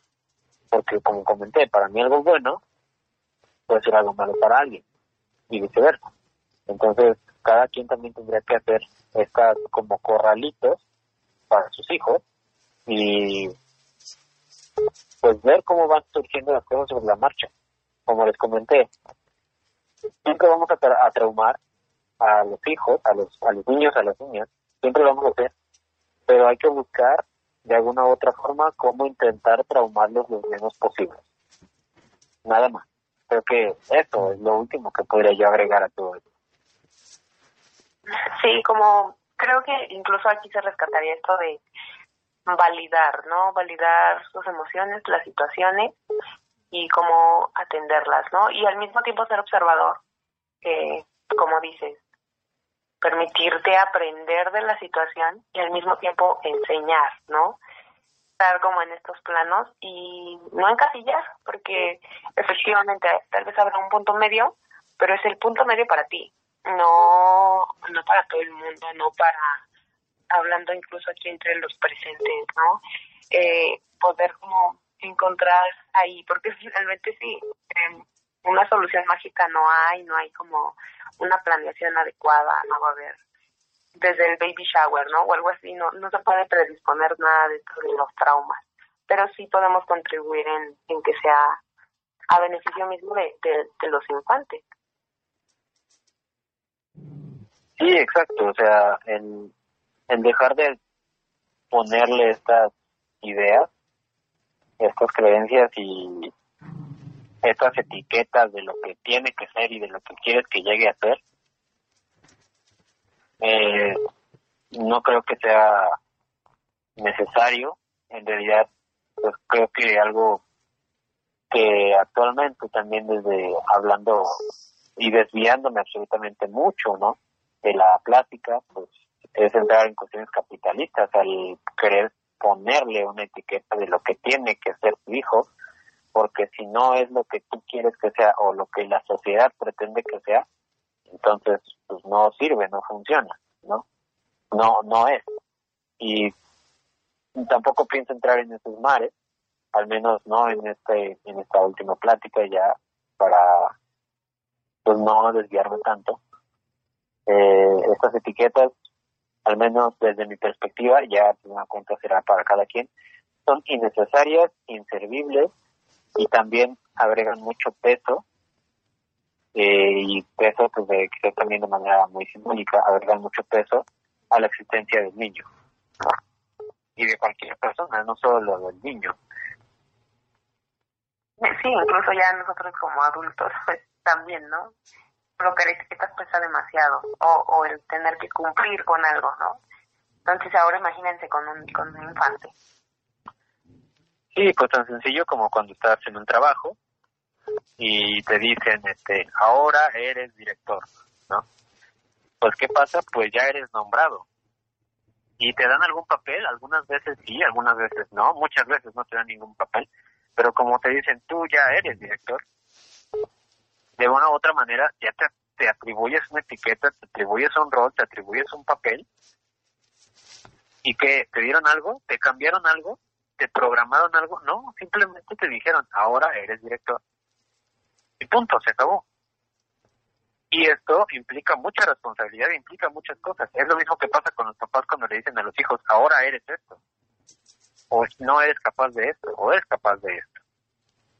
O sea, así de grave y así de peligroso es decirle a los hijos, eres esto o no eres esto. Así de peligroso es.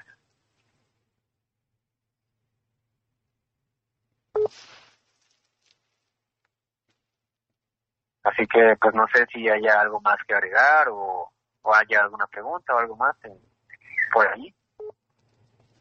No, no, creo que aquí justamente como tú lo mencionas, la idea es es ser un padre que, que orienta, ¿no?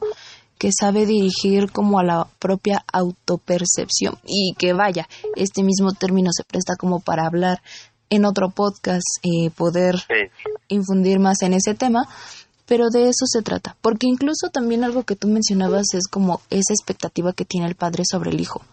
Y eso termina siendo finalmente mucho más doloroso para el padre que a veces para el mismo hijo. Porque ¿qué pasa a lo mejor cuando tu hijo crezca? Cuando se empiece a dar cuenta que eso que tú insertaste en él no es lo que él desea hacer. Finalmente quien va a terminar mucho más decepcionado va a ser el padre, ¿no? y, es algo que tú resaltas bastante como el saber guiar a generar un autoconcepto. Sí, sí, sí, o sea, a lo mejor podría decirse, bueno, como lo comentas, ¿no? Puede que sea dañino para el padre y, y le duela más a él, pero también aquí hay otra pregunta, que sería, ¿qué tan necesario, qué tan importante es que este sueño se cumpla para el papá que tenga que dar la vida de su hijo para que se realice. Esa es otra parte también muy, muy, muy importante. Porque, como lo comenté en el inicio, algunas veces los deseos y los ideales de los papás son tan altos que pues tienen que matar de manera simbólica a su hijo para que se cumpla el deseo del padre o de la madre. Y también este le hace en una figura simbólica, no en una figura biológica, del padre o de la madre. Y me parece que podríamos andar en demasiados temas, de hecho, que ojalá y se presten en algún otro momento y tengas la oportunidad, de, de estar aquí con nosotros nuevamente. Y, justamente creo es algo que mencionaste al principio también. Ojalá este podcast les haya dejado más preguntas que respuestas. Y no en, que los, entre, los sientan entrar en controversia ni nada de eso, ¿no? Sino más bien de entonces por dónde voy orientando todo esto y tener perspectiva al respecto, ¿no? No sé, Dan, si quieras incluir algo más para poder concluir el podcast. Recordarte una vez más que te agradecemos por, por estar aquí con nosotros compartiendo todo tu, tu, conocimiento y, y que como también lo dijiste, eh, recuerden que no esto que estamos diciendo aquí o lo que platicamos no es, no es la verdad absoluta ni nada de eso. En realidad es determinante con respecto a uno mismo. Sí, sí, sí. Este, pues en realidad algo que me gustaría agregar es que simplemente se cuestionen en todo momento las cosas, ¿no? O sea, si están haciendo bien las cosas o no, eh, pregúntense si las podrían hacer quizás un poco mejor o quizás tendrían que dejar de hacer las cosas hay muchas preguntas en esta vida, respuestas pues no hay, algunas veces, pero la pregunta que incomoda es mucho más importante que una realidad que simplemente se mantiene en una conformidad. Y que pues es lo único que me gustaría agregar.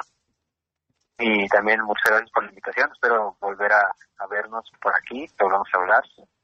Y pues yo con, con todo gusto eh, para ustedes y para las personas que pues también a lo mejor más adelante en otros temas tengan preguntitas que aclarar.